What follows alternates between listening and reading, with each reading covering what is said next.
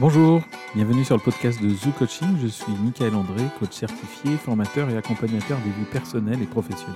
C'est le point Zoo, un point ici et maintenant pour y aller vraiment.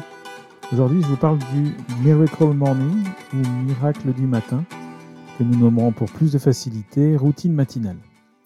Accrochez-vous si vous voulez tester, on est sur une transformation en profondeur de votre rythme de vie. Nous parlons bien de se lever plus tôt le matin. Aïe, j'entends déjà les protestations. Non, ne partez pas tout de suite, vous commencez à comprendre que je vous invite à être souple avec les méthodes que je présente. Celle-ci peut être complètement adaptée à un réveil matinal soutenable pour vous.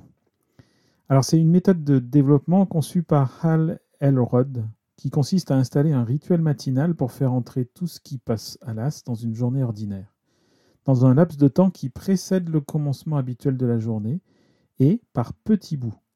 Ce nouveau laps de temps créé, introduit comme une préparation mentale et physique de la journée, pour parler anglais, un briefing de la journée. Cette théorie est vraiment intéressante et se base sur l'observation des personnes en situation de réussite, les entrepreneurs, les sportifs de haut niveau, etc. Je vous recommande euh, quand même de lire le livre d'Elrod. Euh, si vous souhaitez vous y lancer, il y aura quelques informations supplémentaires. Mais surtout, à force de lire, vous vous laisserez peut-être davantage convaincre euh, parce que vous cernerez mieux de quoi il est question. Alors, en quoi consiste une routine matinale? Pour Elrod, six besoins peuvent être nourris par la routine matinale. Comme toute méthode américaine de développement personnel, il y a des trucs et astuces. La sienne, c'est S-A-V-E-R-S, Savers, pour S, silence, une action de méditation, prière, libre réflexion. A pour affirmation, c'est imaginer les transformations que l'on veut accomplir, la personne que l'on souhaite devenir. V pour visualisation, faire appel à ses sens pour tromper le cerveau et lui faire croire que c'est réel. E pour exercice, faire du sport. Et R pour read, lire, se cultiver. Et enfin S pour scribe, écrire, tenir un journal. Alors je reviens sur toutes ces activités proposées. Vous verrez ainsi ce que vous gardez et la proportion que vous accorderez à chacune de ces activités. S pour silence, c'est très intéressant. Ce temps de, quelques minutes vous permet de ressentir en pleine conscience votre niveau d'énergie. Alors, selon les besoins et le niveau de pratique que vous avez, cela peut aller d'une simple divagation des idées dans sa tête à une méditation maîtrisée, mais je crois que si vous n'avez pas le temps de vous former à la méditation, il vaut mieux prendre un temps à votre guise pour créer ce silence de réflexion, plutôt que de tester régulièrement dans l'échec un lâcher-prise méditatif euh, qui ne marche pas, que vous n'arrivez jamais à atteindre. Affirmation et visualisation vont de pair. Il s'agit de nourrir son appareil mental de la force que vous donnera l'atteinte de votre objectif. C'est un principe connu en coaching. Le cerveau ne fait pas vraiment la différence entre la réalité et l'imaginaire. Si vous imaginez en détail la réussite que vous ressentez des sensations de réussite, eh bien votre cerveau peut croire pour de vrai que c'est une réussite. C'est pour cela que Elrod recommande, pardon, d'énoncer à voix haute ce que vous voulez obtenir, un peu comme un mantra répété, et euh, il recommande d'appeler à visualiser un maximum de détails qui illustrent l'atteinte de cet objectif. Un exemple, je prépare un examen en vue d'une soutenance ou un entretien professionnel. Je m'imagine par le détail la réussite de ce genre de soutenance ou d'entretien. Et je fais venir à moi les détails de la salle imaginaire dans laquelle cela va se dérouler. Je me prépare à être éloquent, sûr de moi. Je formule ainsi tout ce qui est nécessaire à la réussite de ce moment. Je le dis à haute voix et je me fabrique des images mentales de ce moment réussi. Alors, sans être accompagné par un coach, ça peut être un peu difficile au début, c'est vrai. Exercice. Nombreux sont ceux qui veulent un corps de rêve, mais qui ne font rien pour y arriver. J'en fais sans doute partie. Alors, introduire 10 minutes de gainage ou de marche ou un autre exercice d'étirement, etc., euh, vous fait faire un petit pas vers cet objectif corporel.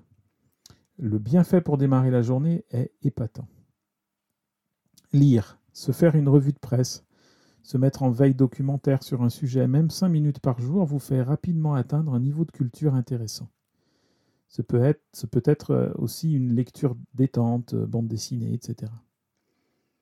Enfin, écrire correspond bien à un objectif souvent cité par l'auteur d'arriver à achever l'écriture d'un livre. Plutôt que de rester figé euh, devant une feuille blanche, un rituel d'écriture quotidien vous permettra de vous y mettre tout en douceur. Un copain me disait par exemple que c'est en écrivant un peu chaque jour dans une routine matinale qu'il a pu écrire sa thèse de sociologie. Mais cette écriture peut permettre aussi de prolonger euh, le temps de méditation, affirmation de soi par euh, l'écriture d'un journal intime. Alors comment vous y mettre? Eh bien, une fois de plus, testez. Nous ne sommes pas égaux sur les rythmes et les durées de sommeil nécessaires. Mais en plus de ça, selon les périodes de vie, ces besoins-là peuvent évoluer.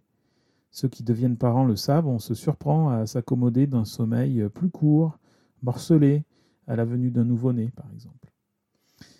Vous pourriez être surprise ou surpris à prendre goût à faire sonner le réveil une heure avant tout le monde pour introduire cette routine matinale. Alors en fait, quel est votre objectif? Si celui-ci est d'opérer un grand changement dans votre vie, réclamant de l'affirmation de soi, de la visualisation pour nourrir votre projet, ben, il sera bien d'anticiper 45 minutes ou une heure de réveil plus tôt. Mais si vous souhaitez tester, je vous recommande d'y aller par petits pas à faible dose. Surtout si tout cela est révolutionnaire pour vous. Commencez par un quart d'heure avec ce qui vous fait le plus plaisir, lecture, écriture, exercice physique, etc. Et puis la routine, ce n'est pas la mort de la créativité. J'ai souvent du mal à retrouver tous les matins les mêmes contraintes, mais en fait, je me suis aperçu que les combinaisons sont nombreuses. Je peux euh, marcher un matin, euh, faire des étirements un autre, ne rien faire de physique une autre fois au bénéfice d'une autre activité. D'autre part, j'ai réussi souvent à coupler affirmation de soi, visualisation ou silence avec la marche, par exemple. Euh, d'autre part, mon exercice physique, je le fais lorsque je me déplace à pied ou à vélo sur mon lieu de travail. Et puis, je fais jouer des équivalences. Parfois, en allant marcher, j'écoute un podcast, ce qui remplace pour moi avantageusement la lecture matinale. Enfin, l'activité d'écriture peut se faire centrer sur soi ou sur l'extérieur par un blog ou l'écriture d'une chronique comme celle-ci. Créez vos matins miraculeux, témoignez de vos essais, je serais ravi d'échanger avec vous sur Discord sur le sujet. Pensez petits pas pour une grande marche vers votre transformation. À tout bientôt